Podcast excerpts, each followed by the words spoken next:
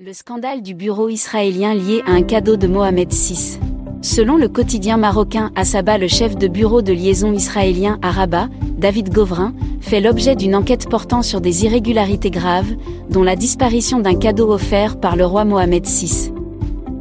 La disparition de ce cadeau d'une grande valeur a fait déborder le vase, selon cette source qui affirme que les allégations d'abus sexuels rapportées par des médias israéliens sont non fondées, aucune preuve n'ayant été retenue contre David Govrin.